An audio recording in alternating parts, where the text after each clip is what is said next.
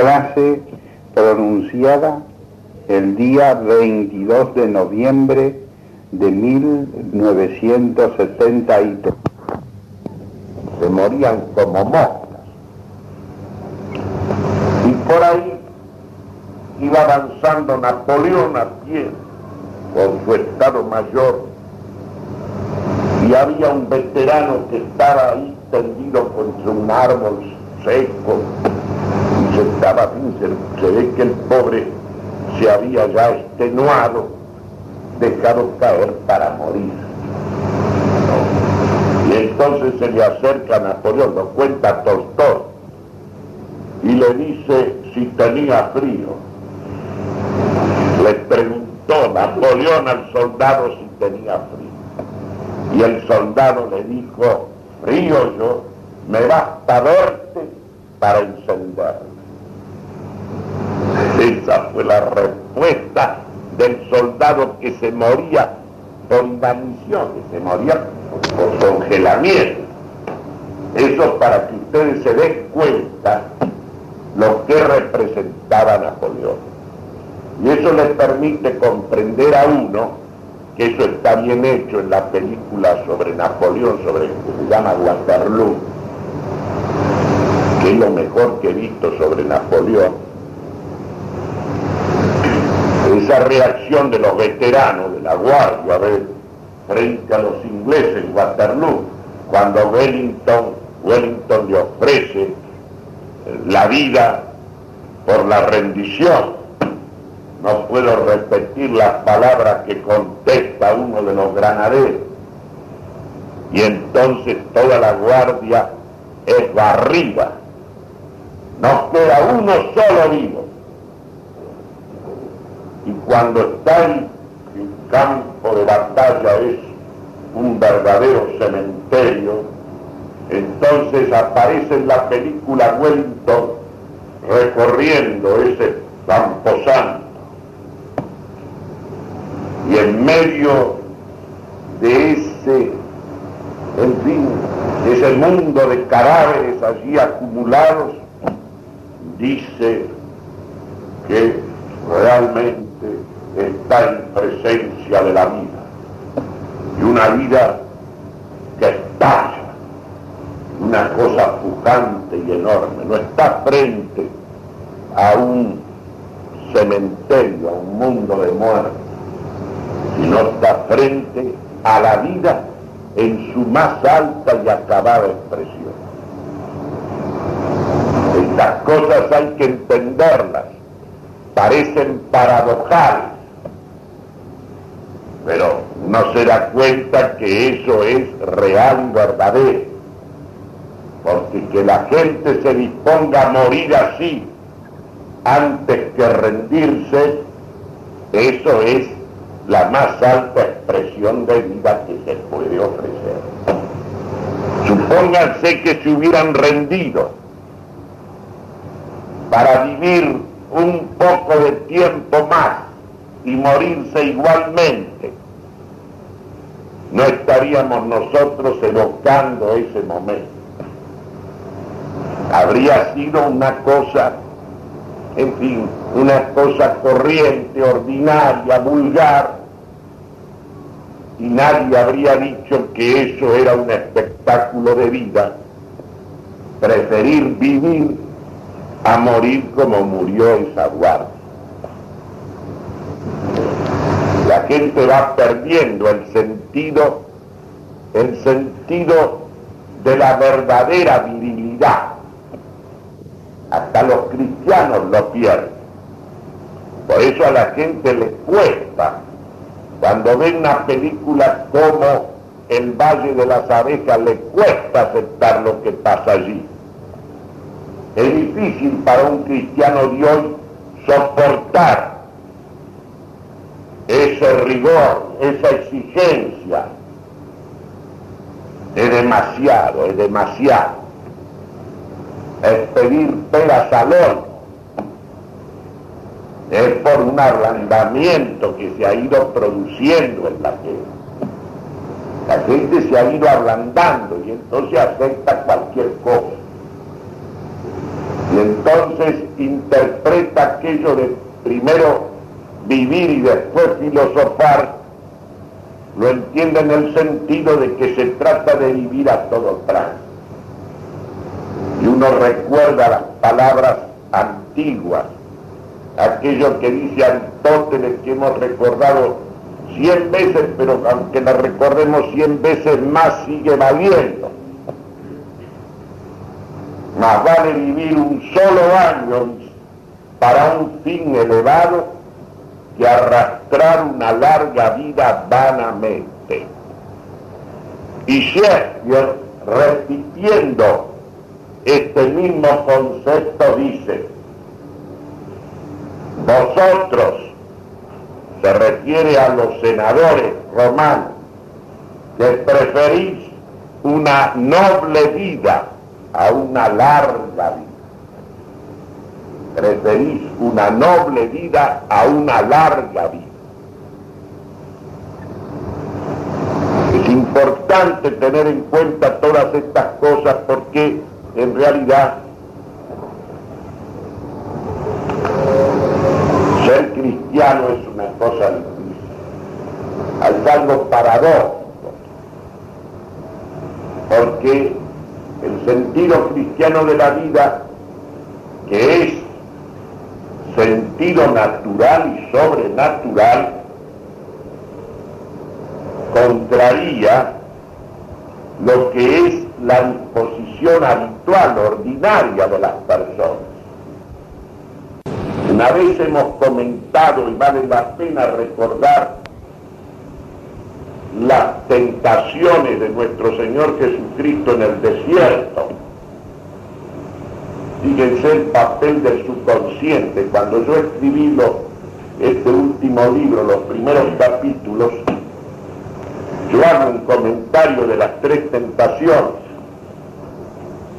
y me había olvidado enteramente, porque si no lo hubiera citado, porque le hubiera hubiera dado más prestigio a lo que yo decía,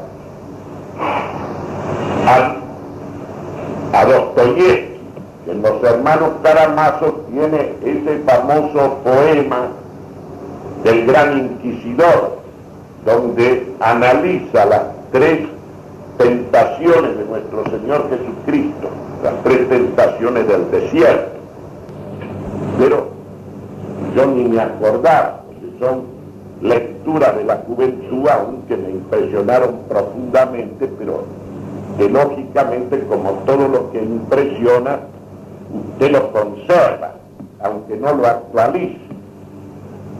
Y muchas cosas que después usted, eh, digamos así, descubre o advierte, no es que las está descubriendo, sino que de alguna manera están surgiendo porque le están ayudando aún a ver las cosas aunque usted no advierta con claridad de dónde procede eso que uno podría atribuir a su discernimiento.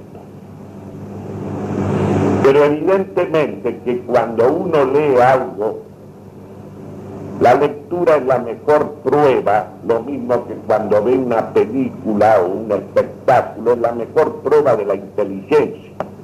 Ahora se hacen test de la inteligencia y le sacuden a cada víctima el mismo repertorio de preguntas para que las conteste en un tiempo determinado. Y con eso creen los expertos que están midiendo la inteligencia del hombre. Eso me hace recordar, y lo repito a menudo, a un famoso profesor psicología experimental de la Universidad de La Plata, que inventó una vez un aparato para medir la inteligencia. Y un profesor distinguidísimo y sutil escribió enseguida un artículo diciendo que efectivamente el profesor fulano de tal había inventado un aparato prodigioso, maravilloso, de una exactitud, de una exactitud electrónica, para medir la inteligencia de las personas, pero que lo primero que había hecho el autor es destruir el aparato, porque se había medido la propia inteligencia. Entonces consideró conveniente destruir a ese testigo, a ese testigo evidentemente molesto,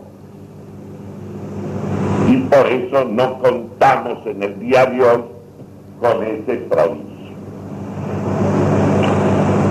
Pero la inteligencia se mide por lo que cada uno recuerda de lo que lee o de lo que ve o de lo que oye.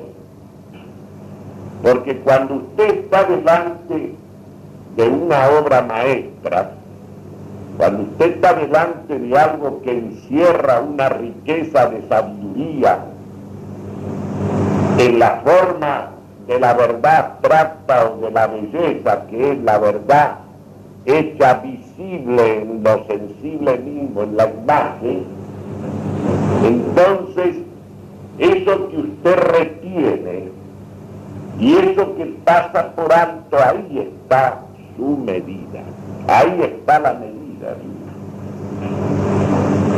No todos ven lo mismo, aunque vean el mismo espectáculo. Usted le pregunta a una persona que le hable de la película, cuando vale la pena, es decir, cuando hay algo para meditar en ella, y ustedes verán las diferencias de persona a persona.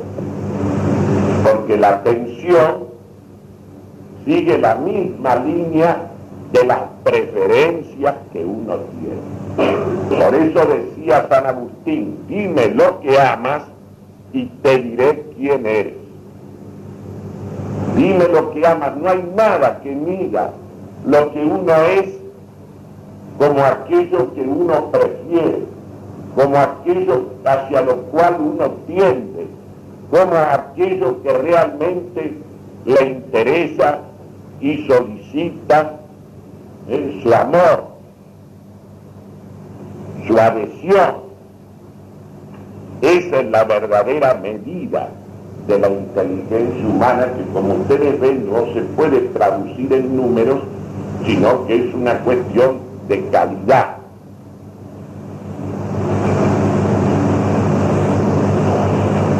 Bueno, hoy vamos a ocuparnos de un problema que voy a tratar el próximo sábado. A mí me gusta hablar de las mismas cosas porque cuanto más hablo de ellas, mejor las puedo expresar. Ustedes saben que San Agustín decía que la mejor manera de aprender es enseñar. Y esto es verdad. La mejor manera de aprender es enseñar porque es el privilegio que tiene el saber, es el privilegio de la verdad, es el misterio del verbo. Hay que tener siempre presente que hay dos tipos de conocimiento, hay dos tipos de conocimiento. Hay un conocimiento que es verdadero conocimiento, que es incluso conocimiento científico, que es incluso un conocimiento que le da al hombre un gran poder sobre las cosas, que es el conocimiento propio de las ciencias exactas y experimentales, de la técnica, de la industria.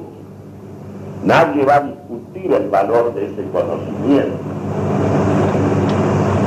Nadie va a discutir que ese conocimiento está en su apogeo, que nunca, como en el día de hoy, la humanidad ha alcanzado mayores prodigios con el cálculo, con la experimentación, lo mismo en lo grande que en lo infinitamente pequeño.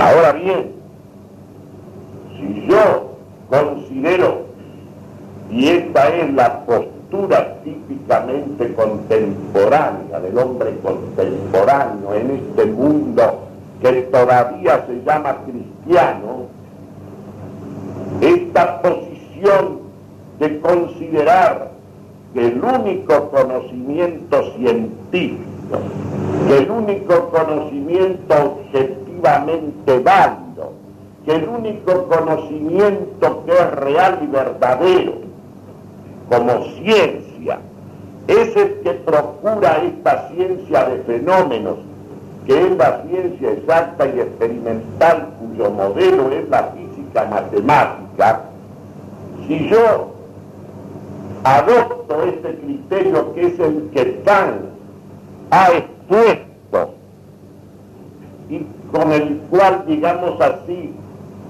ha extendido su criterio al mundo entero a través del libro que se llama La crítica de la razón pura.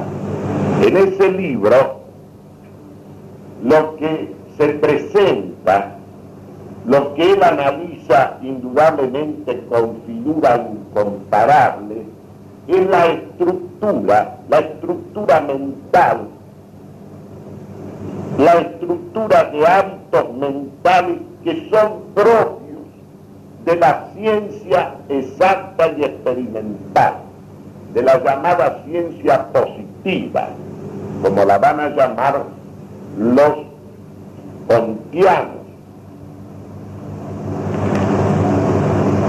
Y en, esa, en ese libro donde él demuestra la forma en que se realiza ese conocimiento por la combinación o la conjunción de las categorías del entendimiento, de las formas a priori del entendimiento con el material que le suministra la intuición sensible,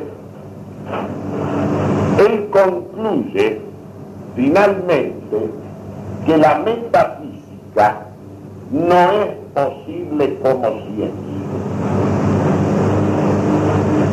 Si la metafísica no es posible como ciencia, menos todavía puede serlo la teología, porque la teología, la teología sagrada que tiene su fundamento en la revelación es instrumentada, es organizada como ciencia por la metafísica.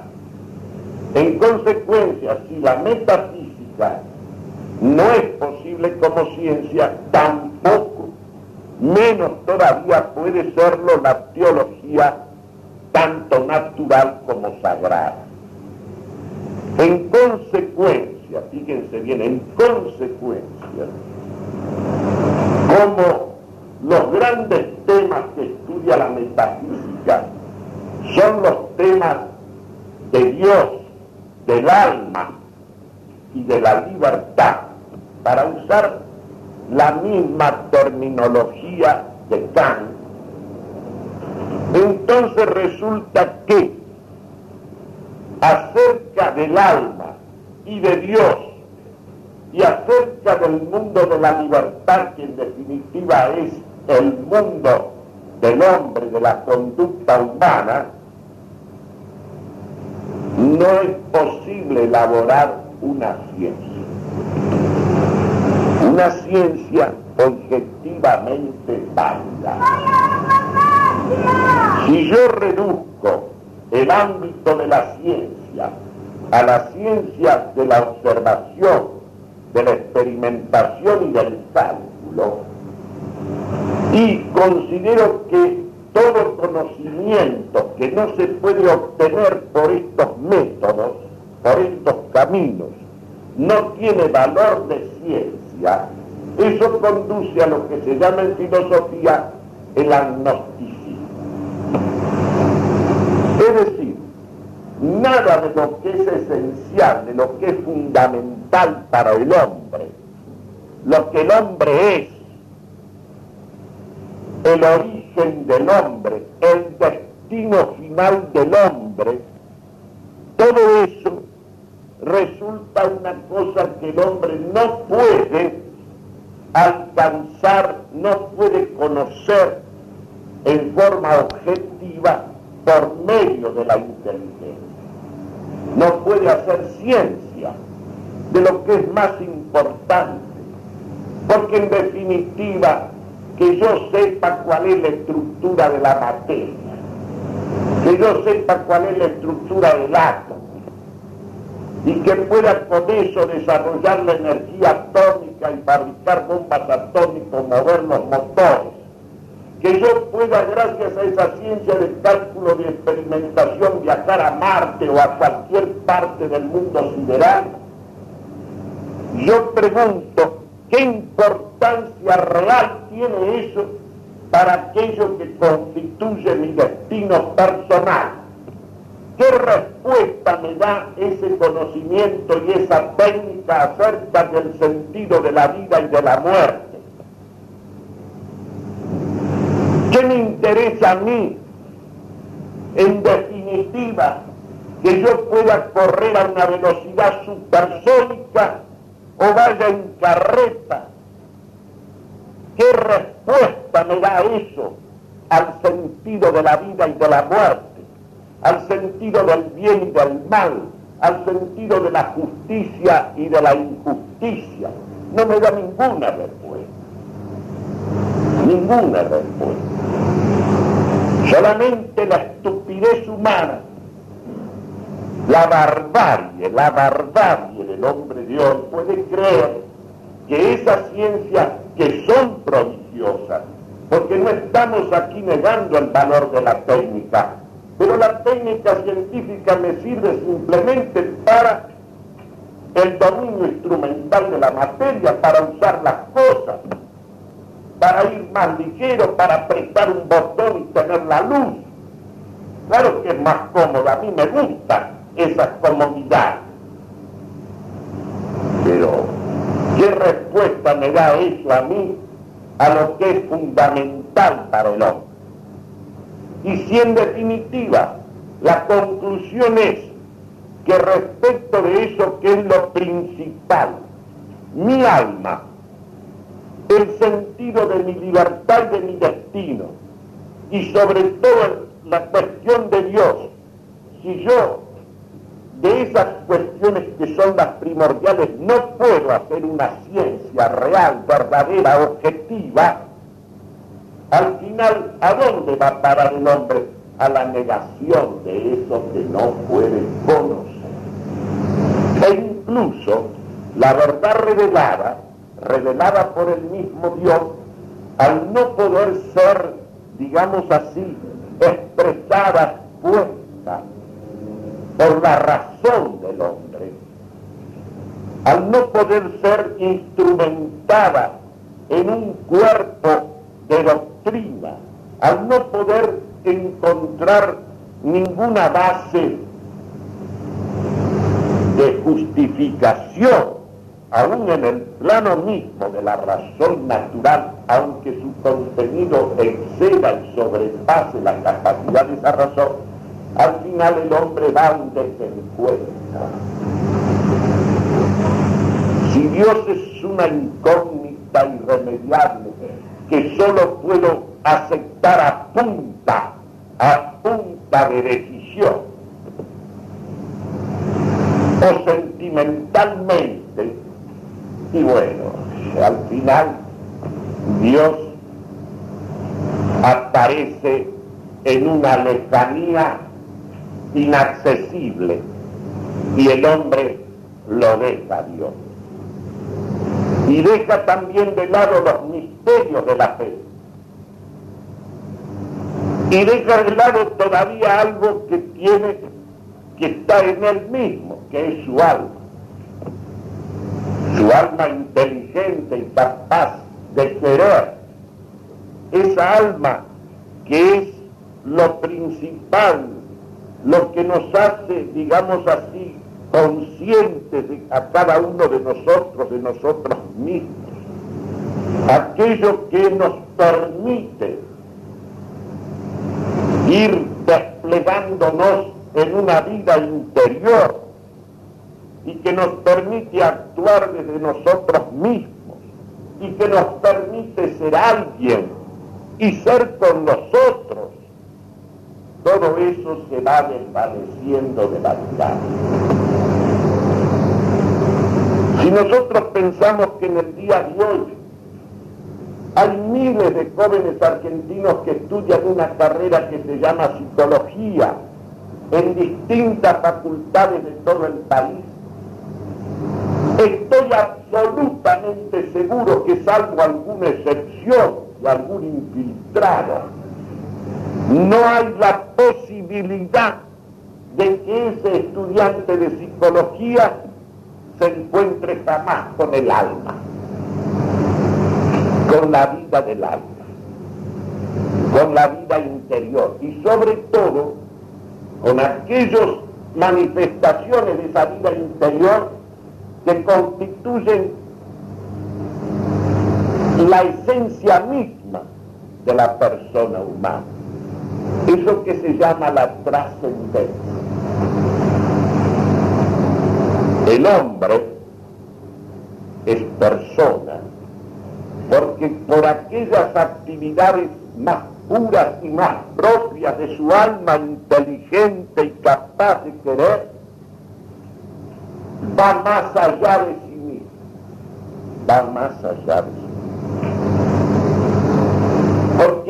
El conocimiento intelectual sobre todo, como en los actos de amor, en los actos de abnegación, de renunciamiento, de sacrificio, que son reales, que son realísimos, en esos actos el alma va más allá de sí. Gravita hacia el otro, en tanto que son. Y entre esos otros gravita ese otro, que es el principio mismo de todo lo que existe. Ese otro que está en mí más íntimamente y más profundamente que lo más íntimo de mí mismo, es ese Dios que me ha creado y que me ha redimido. Trascender quiere decir ir más allá. Una cosa material no puede ir más allá de ella misma, está encerrada en sí misma. La materia es impenetrable, donde está una cosa no puede estar otra. Sobre escritorio hay una punta de objetos, todos están fuera de él y cada uno fuera del otro. Y cada uno de los objetos está limitado por sus cualidades sensibles, su figura exterior, su color, su dureza, y todas las otras cualidades sensoriales de ese tipo. Y cada cosa está confinada en ella misma, confinada en ella misma, como encerrada en ella misma. La materia es opaca. La materia es una cosa que hace que es como el lugar de la exterioridad, de la exterioridad recíproca el número, la cantidad que es el primer accidente de los cuerpos, de las cosas materiales, tiene una característica que es que puede ser abstraída, abstraída de las cosas corpóreas y tratada, el mundo de la cantidad puede ser tratado como si fuera un ámbito separado de objetos. La matemática trata del triángulo y de un triángulo ideal. Ese triángulo ideal en definitiva es una abstracción de las cosas triangulares de la realidad, como la circunferencia de las cosas circulares, pero tiene una propiedad, la cantidad, que puede ser pensada y puede ser elaborada y puede ser, la inteligencia la puede tratar como si fuera un mundo de objetos independientes. Y habla del número, y habla del cuadrado y habla del triángulo como si fueran objetos que tienen una existencia independiente. La realidad material está estructurada matemáticamente.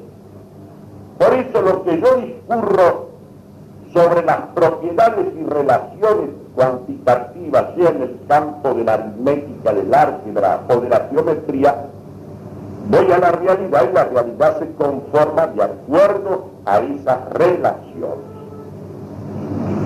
Pero la cantidad y el mundo de la cantidad es el mundo de la exterioridad.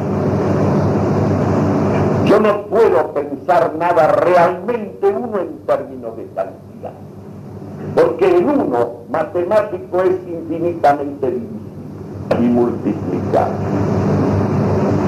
Cuando un chico aprende a contar, ¿por qué se lo hace contar? Aprende a numerar con bolitas, todas iguales una a la otra. Porque la única manera en que puede él aprender el sentido de la unidad matemática y de la numeración es agregando un uno a otro uno. Entonces se busca en lo material lo más homogéneo posible. Y entonces usted va aprendiendo a contar y, por ejemplo, llega a 10 y una decena, usted tiene, sí, es una unidad, pero es una unidad exterior, está formado por 10 unos separados. Porque si los unos no están separados el uno fuera del otro, usted no entiende, no habría más que un solo uno. ¿Cómo agrega un uno a otro uno si no está el uno fuera del otro? Y si usted no lo imagina fuera del otro. Porque la unidad matemática es una unidad, en definitiva, una unidad exterior. Es curioso, uno tendría que usar una expresión paradójica. Es una unidad que constituye una multiplicidad. Sin los diez unos que usted los reúne en una unidad puramente exterior, que es la decena, usted no puede comprender el 10. Para comprender al 10 tiene que imaginar los 10 unos separados, aunque no haga este razonamiento que estoy haciendo yo, si no, no puede entender. Como para entender una línea, usted habla de una sucesión de puntos. Y los puntos, ¿en qué se distingue un punto de otro? Un punto está fuera del otro, tiene una posición distinta. Usted no puede entenderlo de otro modo, Observen una cosa que es fundamental. Nosotros estamos habituados a pensar matemáticamente y en consecuencia nosotros no entendemos el sentido de la unidad sino por agregación, adición, multiplicación o por división, que es la operación contraria. Y yo por esta vía nunca llego a lo que es verdaderamente, realmente, esencialmente uno. Entonces, ¿cómo voy a entender yo en Aristóteles en el Tratado del Alma, en el tercer libro, que el alma, el alma inteligente llega a ser todas las cosas conocidas, en tanto que son otras? y llega a ser todo lo que conoce sin dejar de ser ella No puedo entender, no puedo entender, porque como estoy en cierto modo configurado, estructurado y cristalizado mentalmente en todo el modo de conocimiento propio de lo cuantitativo, de lo mensurable, de lo material, lo único que yo entiendo es que una cosa tiene que estar fuera de la otra, que donde está una no puede estar la otra, que la materia es impenetrable.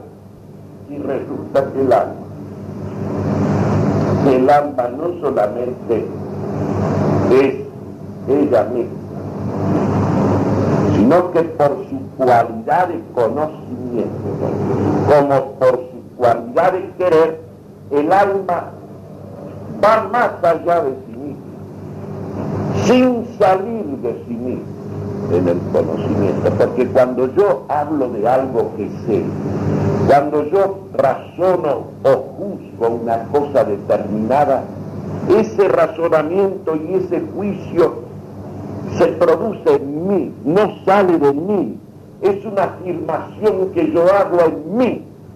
Y sin embargo, lo que yo digo cuando lo digo con verdad de una cosa que existe fuera de mí, lo afirmo en mí, lo digo en mí tal cual es fuera de mí, tal cual es fuera de mí. Es decir, que en el acto de conocer, que es inmanente al alma, es decir, que es un acto interior de ella, en ese concepto que mi mente profiere, en ese juicio en el cual yo afirmo algo de algo, en ese razonamiento en el cual discurro de una verdad a otra, cuando la conclusión es verdadera, lo que yo afirmo o lo que yo niego es tal cual se da en la realidad de esa cosa. Es decir, que a medida que yo conozco, a medida que voy enriqueciéndome de verdades, yo voy llegando a ser el otro en tanto que es otro sin salir de mí. No hay otra manera de decirlo.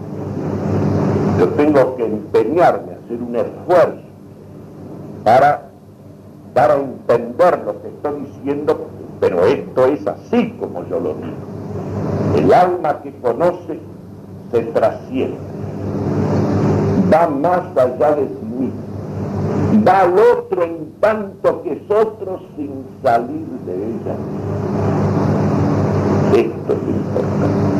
Aunque el conocimiento empiece por los sentidos, por la sensación, por las impresiones que yo sufro de las cosas que me rodean, el poder de mi inteligencia es leer en el interior de esas sensaciones y de esas imágenes, leer lo inteligible, lo esencial de las cosas. Para eso está hecha la inteligencia, para eso está hecha el alma que comprende. Eso es la trascendencia de la persona en el conocimiento. Y en los actos de amor, en los actos de amor el alma va más allá de sí misma.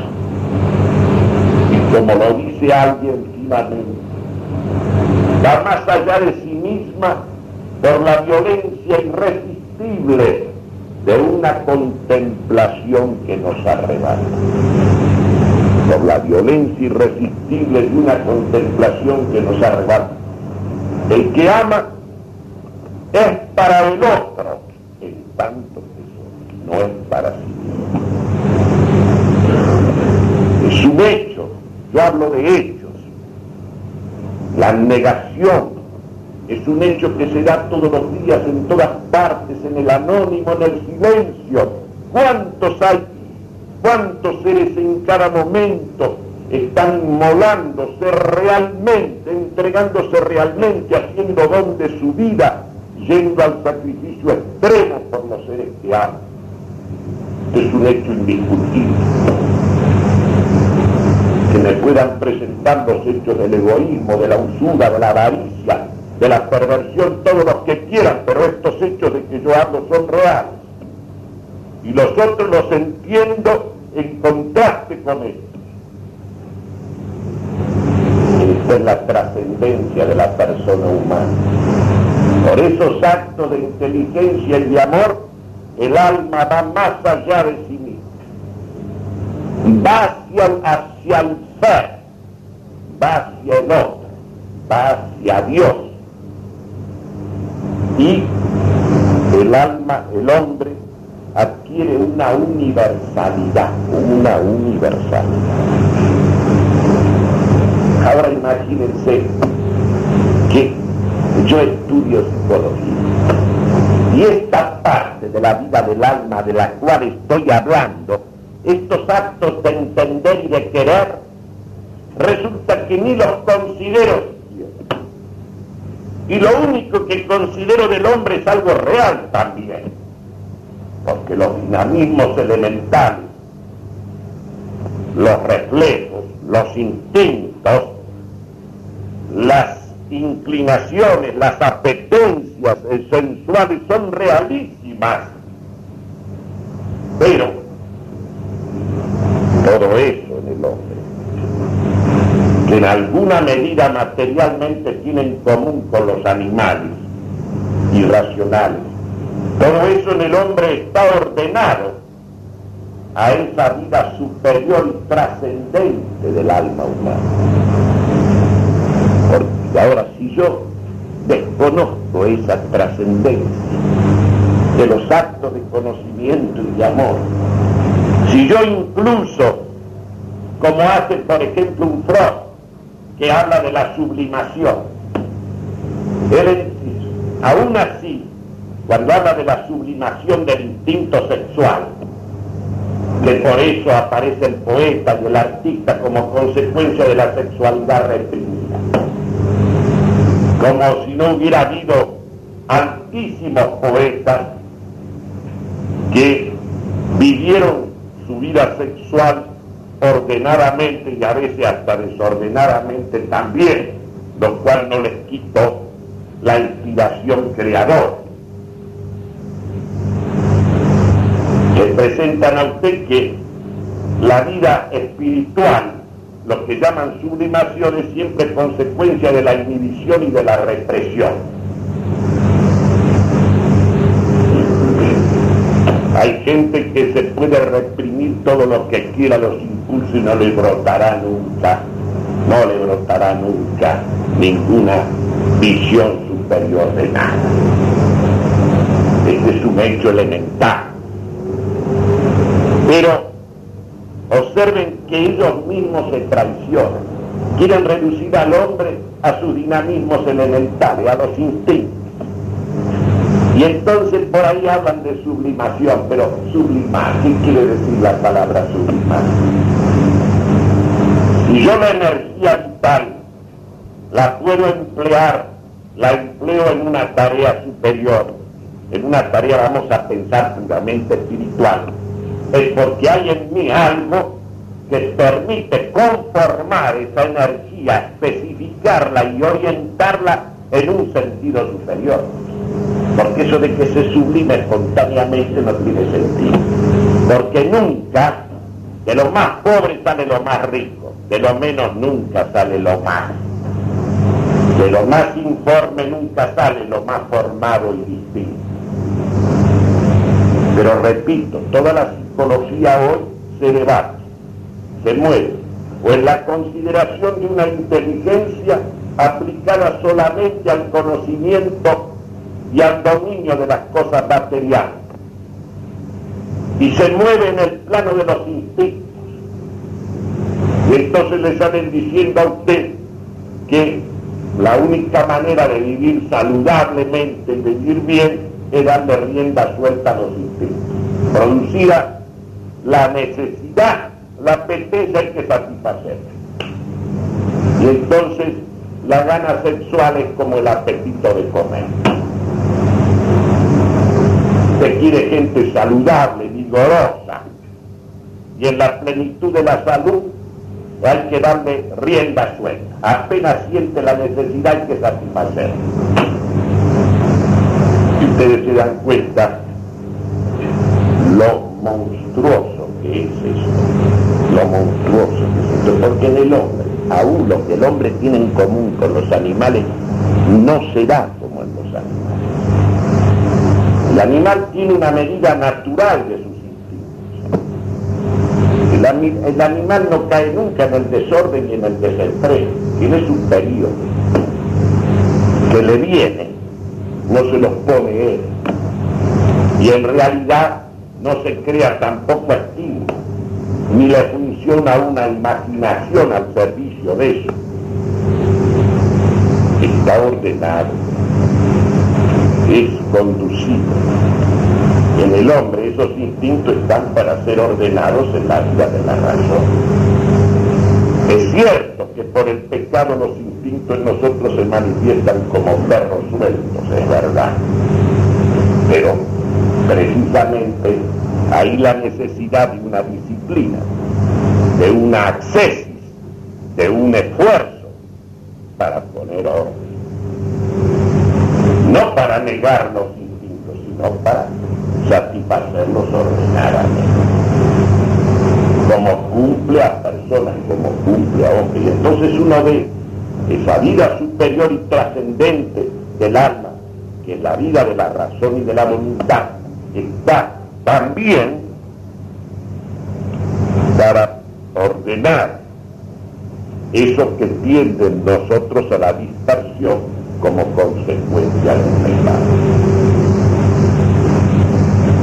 Este problema de la trascendencia de la persona humana es el gran problema, es el gran problema de nuestro tiempo, porque nosotros estamos hundiéndonos cada vez más en una civilización de masas, en una política de masas, en una educación y cultura de masas. Y la masa surge cuando en el hombre desaparece la trascendencia, cuando el hombre es mutilado interiormente de esa vida de la inteligencia y de la voluntad, cuando en el hombre es aniquilada la religiosidad, cuando es aniquilada la piedad, cuando es aniquilada la objetividad superior de la vida de la inteligencia que se mueve hacia la verdad de Dios y hacia las verdades esenciales, entonces el hombre va siendo vaciado interiormente. Y el hombre va siendo entregado entonces a esa vida impulsiva, instintiva, que es propia de la más del hombre más. Y luego entregado a las utopías más disparatadas que se pueden pensar. Por eso es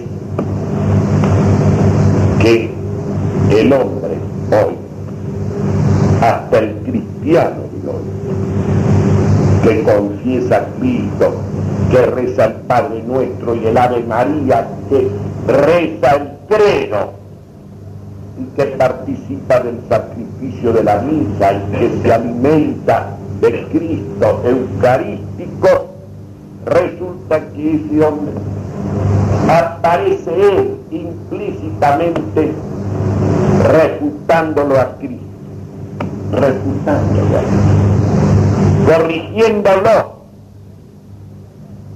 al Cristo que enfrentó a Satanás. No lo enfrentó a Satanás en el desierto nada más que para instruirnos a nosotros, para hacernos a comprender a nosotros cosas que son decisivas para nuestra existencia de hombres. ¿Qué dice la primera tentación? ¿Cuál fue la primera? La primera tentación fue directa contra la trascendencia de la persona humana. Porque Satanás le preguntó, le dijo, como estaba medio con hambre, un hambre justificada, después de 40 días de ayuno, es justo que Cristo se encontrara en la situación que se encontraría cada uno de nosotros después de 40 días de ayunar en forma extrema, preparándose para su vida pública. Le dijo, bueno, si tú eres Dios, convierte estas piedras en pan convierte estas piedras en pan. ¿Por qué aceptó esta tentación nuestro Señor?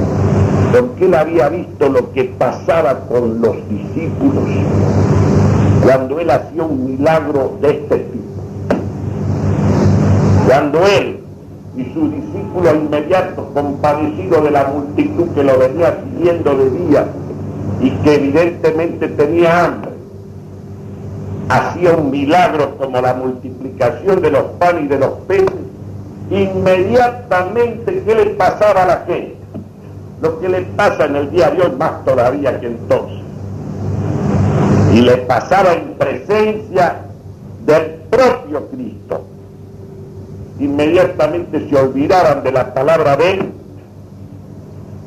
y se aferraban a ese que transformaba, que multiplicaba el alimento, a ese que les daba de comer. Se olvidaban de la palabra de Dios para entregarse a ese que les daba el pan. Y entonces él reaccionaba. Reaccionaba frente a esta debilidad, frente a esta miseria del hombre. Del hombre que frente a una expresión de poder, de fuerza, de éxito en el plano material, inmediatamente se aferra a eso y se ciega para lo. Por eso la primera tentación tiene que ver con este problema. Mediten ustedes en el día de hoy, hasta entre los cristianos no hay más sentido que el del hambre material. Y se considera y se estima cristianamente, evangélicamente, que satisfaciendo esa necesidad hasta colmar la gente, todo lo demás es añadidura. Todo lo demás es añadidura. Y entonces, primero la revolución social, que traiga el cuerno de la abundancia para todos los pobres, los pobres de pecunia, hacerlos ricos a todos hartos a todos. Entonces ya todo lo otro es consecuencia de eso. Una vez que estén hartos, van a escuchar la palabra de Dios, van a florecer en la religiosidad y en la piedad, y se van a mover en un amor y en una solidaridad realmente ejemplar. Entonces Cristo ¿Qué le contesta Sabe la seducción de él, la seducción del pan de la tierra. Sabe que el hombre, después de la caída, está inclinado, estamos inclinados a lamer la mano del que nos da pan. Se diré, se Entonces él le contesta no solo del pan sino de toda palabra que brota de la boca de Dios. Este es el verdadero pan. Para esto he venido yo, no para convertir las piedras en pan, sino que el que habla por su boca es Dios mismo, aunque veamos al hombre en el que es también. Esa es la palabra que necesita el hombre para ser hombre. Claro que si usted me dice que tiene que comer el pan de la tierra, porque si no, no hay hombre, es evidente. Es evidente. No hay hombre sin el pan de la tierra, porque el hombre es un espíritu carnal. No es una inteligencia pura, no es un espíritu puro, es un espíritu carnal, es una inteligencia carnal, es alma unida sustancialmente un cuerpo. Y lógicamente, si no satisfaces a ese cuerpo, en sus necesidades inmediatas no hay hombre. Por lo menos hombre en este mundo visible no hay. Y en el invisible tampoco.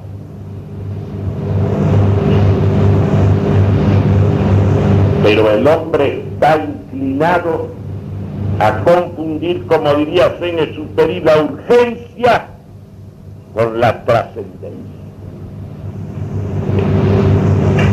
Que usted me diga que el pan de la tierra es urgente, no cabe Pero el pan de la tierra, por más que te hartes, no te hace hombre.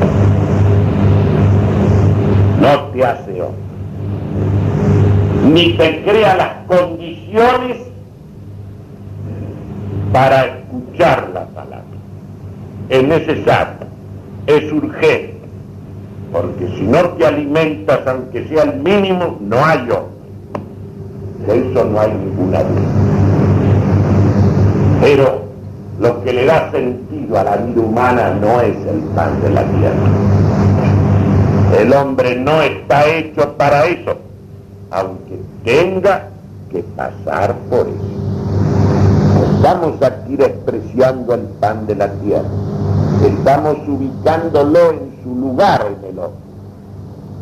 Tiene que ver con lo animal del hombre. El hombre es un animal.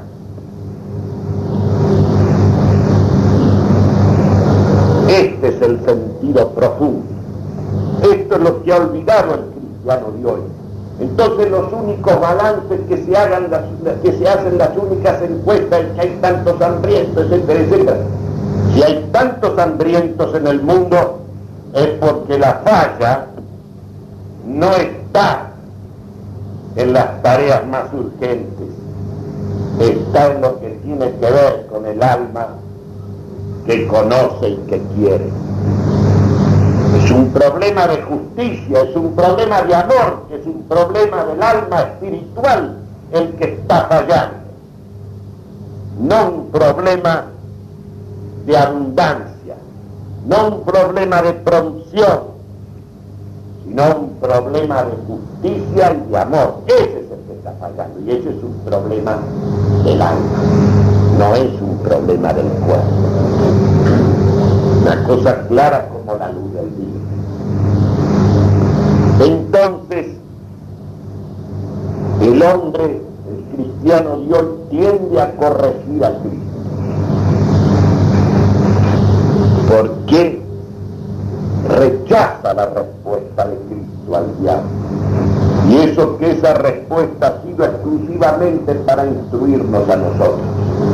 Y dice, no, primero hay que resolver los problemas que hacen al orden material de la existencia, a la satisfacción de las necesidades inmediatas. Y después viene lo demás. Otras veces lo he dicho. Supónganse que Cristo se hubiera hecho esta reflexión. Vino al mundo en un pueblo esclavizado, sometido al imperio lleno de gente miserables y hambre, y de enfermos y débiles y miserables de toda índole. Los judíos esperaban a un hombre poderoso, con el poder de la fuerza, el poder temporal, la fuerza temporal, como para liberar al pueblo judío de los romanos y darle aquella eminencia que había tenido en los tiempos del rey David. Esperaban a ese libertador y resulta que Cristo vino con otro poder. Podía haber ejercido eso, pero ese lo rehusó. Se presentó portador de una violencia, pero de una violencia que se expresa con estas palabras. Solamente los violentos que arrebatan, arrebatan el cielo, pero los que hacen violencia en el sentido del dominio y del señorío sobre sí mismo. Esa es la violencia. Una violencia que se ejercita a los efectos de restablecer con la ayuda de Dios el orden natural en uno mismo, asistido y potenciado y sobrelevado por, por la gracia sobrenatural que te brinda el propio Cristo, a los efectos de proyectarla luego en la ciudad, porque la ciudad es el reflejo del alma, la ciudad es el reflejo del hombre interior. Entonces, si nosotros comprendemos el sentido de la respuesta de nuestro Señor Jesucristo a Satanás, sabemos que este problema del hambre no puede ser un problema indiferente para nosotros, es un problema que tenemos que asumir y que tenemos que resolver. Pero para asumir y resolver ese problema tenemos antes que resolver el otro. Antes tenemos que ir a la renovación interior, a la conversión. Porque solo convertidos a Cristo trascenderemos nuestra imagen demasiado humana, que al final termina en una imagen zoológica. Y recién, cuando nosotros vivimos, vivamos en Cristo en nosotros, y seamos capaces de vivir y morir en Él, ese problema del hambre material también va a ser resuelto. Porque piensen ustedes en los tiempos primeros del cristianismo, cuando un esclavo, un esclavo, siervo de otro hombre, que a veces lo manejaba como una cosa, como una mercancía o como un animal, se hacía cristiano, adquiría una libertad interior, una elevación no solamente le permitía sobrellevar eso, sino trascender y superar eso. Y a lo mejor hasta ayudar a convertirlo a su amo. Porque hoy el cristiano de hoy piensa que la solución está en la reforma de las estructuras y no en la reforma del hombre. Cristo pensaba y enseñaba y vino para eso de que lo primero es la conversión del hombre. Que sin esa conversión del hombre a él, sin ese restablecimiento del hombre en Cristo, porque Él es el único que nos puede unir a ese Dios del cual nos hemos separado por el pecado, solamente ahí está el principio de la solución de los problemas humanos de lo que es factible en este mundo. Ningún cristiano le va a prometer como Marx a los hombres un paraíso terrenal. Lo más que podrá prometer un cristiano es una tierra habitable, decorosa, donde el hombre sea tratado con el honor debido a la persona humana, la criatura hecha imagen y semejanza de Dios. Pero no significa que le va a ahorrar al hombre el esfuerzo penoso. No le va a ahorrar al hombre el sentido del ayuno, de la mortificación y del ascetismo. Y no le va a ahorrar al hombre algo que es inherente al amor humano y divino que es la crucifixión. ¿Qué pretensión puede tener una persona? Hablo sobre todo a ustedes los jóvenes. Si uno precisamente aspira a los grandes amores de esta vida, lo primero que tiene que saber y lo va a saber si lo vive es que todo amor está crucificado. Todo amor está crucificado. No se puede amar ni a una mujer o a un varón o a los hijos o a los amigos o a la patria sin temor y sin temor. Los amores están crucificados. Pretender que con el amor va a ser una vida sin penas y sin trabajos y sin esfuerzos y sin angustia y sin tremendas pruebas es sencillamente una torpeza. El hombre está para ser probado. El hombre está para aferrarse a la cruz, de lo más real que existe, lo más verdadero que hay en la cruz. En consecuencia, insisto en este problema porque esto es lo principal. Imagínense que desde hace dos siglos se enseña a los hombres que el mal, la injusticia, no procede del corazón de cada hombre como consecuencia de su separación Dios, sino que proceden de una perversión y corrupción de la sociedad. El hombre nace bueno, la sociedad lo corrompe.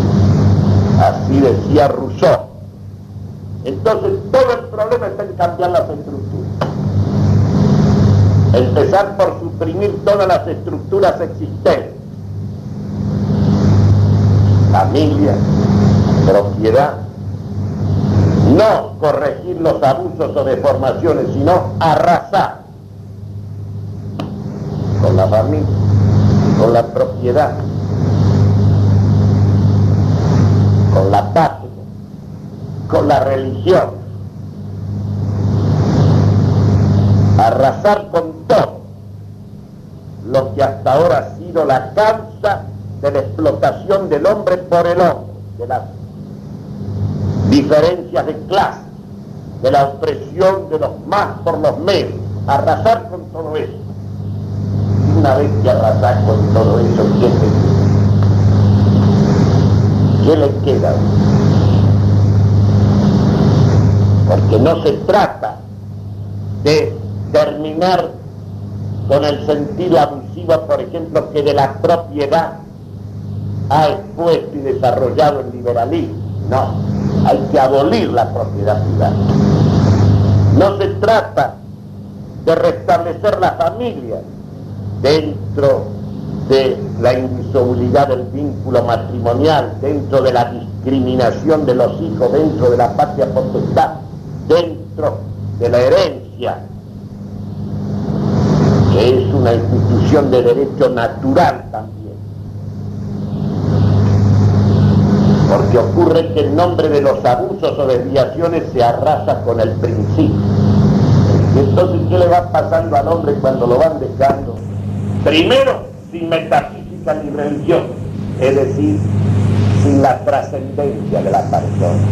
Porque no hace falta que estudiemos filosofía, o metafísica, o lógica, o teología, para que la religiosidad, la piedad, la objetividad sea una vivencia real en nosotros, no hace falta. Lo que hace falta es que haya una atmósfera, un ambiente impregnado de eso. Y todos van a ser tomados y levantados por eso. Porque hay un recurso didáctico, pedagógico que es irresistible y es el poder de los ejemplos.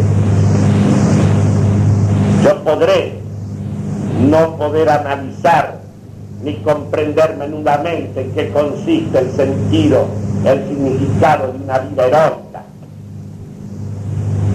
Pero la presencia de un héroe, la presencia viva, real de un héroe, por sí sola levanta un pueblo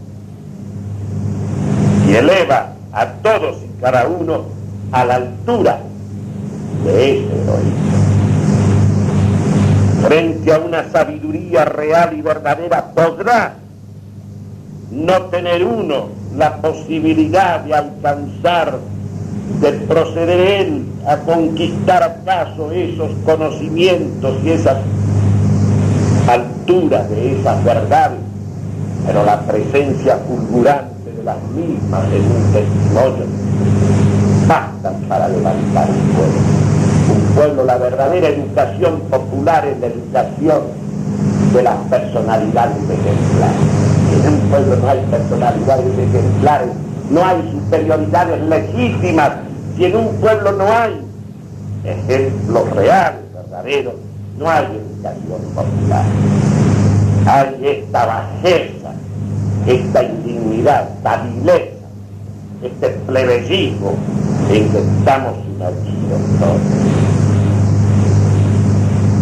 A uno, imagínense, a mí hace 28 años me echaron del instituto los peronistas porque tenía un retratito de rosa igual a él. fue la causa. Y ahora la gran exaltación de Rossi y la vuelta de obligado.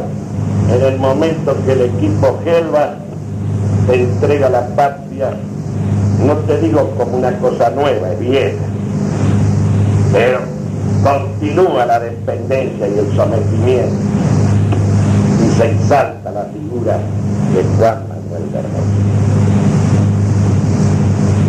Porque hemos descendido tanto